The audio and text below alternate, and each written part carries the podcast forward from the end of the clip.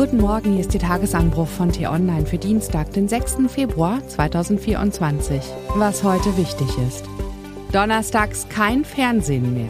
Braucht es wieder einen Sendeschluss oder gar fernsehfreie Tage? Geschrieben von T-Online-Chefredakteur Florian Harms und am Mikrofon bin heute ich, Ivi Strüving. Blicken Sie noch durch? Genug zu gucken gibt's jedenfalls. Im ersten läuft heute Abend die Live-Übertragung des DFB-Pokals, im ZDF eine Dokumentation über McDonalds, bei RTL Sat 1, 3 Sat und ungefähr 95 anderen Sendern flimmern Krimis über die Mattscheibe. Später am Abend dann auch bei ARD und ZDF die ewig gleiche Leier, Krimis, Thriller, Action-Thriller und Action-Krimi-Thriller. Tote hier, Leichen da, zwischendrin bla bla. Wer sich durchs deutsche Fernsehprogramm seppt, bekommt ein ziemlich düsteres Bild der Welt. Hinter jeder Fernsehsteuerungstaste lauern Mord und Totschlag, Verbrechen und Gewalt. Schon einmal habe ich mich über die Programmgestaltung der öffentlich-rechtlichen gewundert. Selten hat ein Tagesanbruch so viel Zustimmung gefunden. Aber darum soll's heute nicht gehen. Wiederholungen überlassen wir getrost den Experten in den Funkhäusern. Heute geht es nicht um das Was, sondern um das Wie. Genauer gesagt das wie viel. Fast 150 Fernsehsender haben Menschen, die für sowas bezahlt werden, hierzulande gezählt. Da sind zum einen ARD, ZDF und ihre Regional- und Spartenkanäle, zu denen so illustre Angebote wie ARD Alpha und ZDF Neo gehören. Zum anderen das Potpourri der Privaten, wobei die Streaming-Dienste noch gar nicht mitgezählt sind.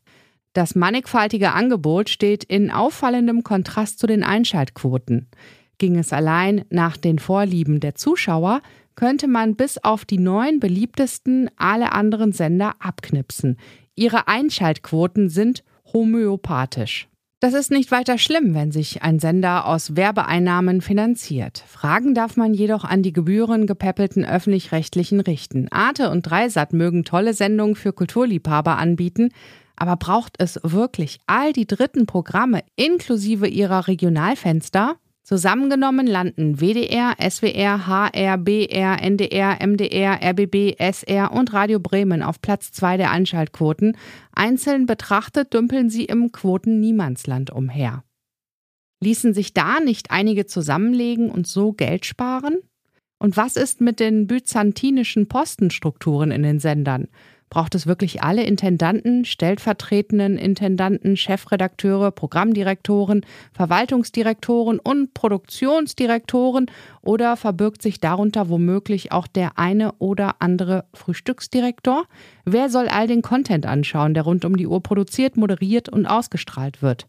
Hat noch irgendjemand in den Direktionsbüros einen Überblick über den tatsächlichen Bedarf oder gibt man einfach immer noch mehr Sendungen in Auftrag, weil das Geld dafür halt da ist. Nach dem RBB-Skandal sind die öffentlichen wachsendem Reformdruck ausgesetzt, aber sie bewegen sich allenfalls in Millimeterschrittchen. Eine schlechte Bildung wird oft auf mangelndes Angebot zurückgeführt.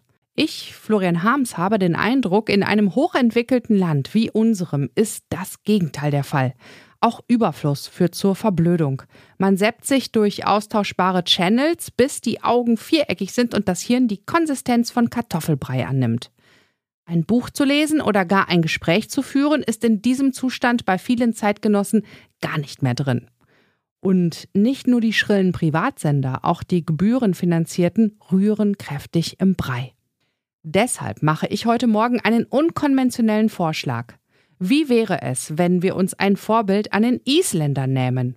Die Insel blieb bis 1987 donnerstags fernsehfrei.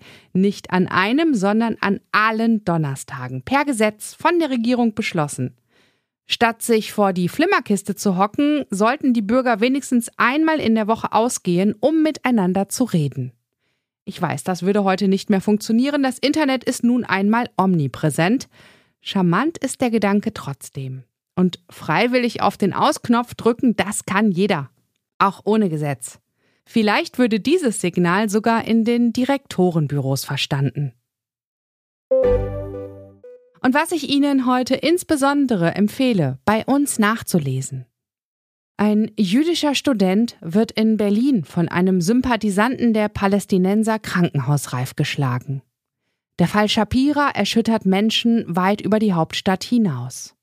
Den Link dazu finden Sie in den Show Notes und alle anderen Nachrichten gibt es auf t-online.de oder in unserer App. Das war der T-Online Tagesanbruch, produziert vom Podcast Radio Detektor FM. Immer um kurz nach sechs am Morgen zum Start in den Tag.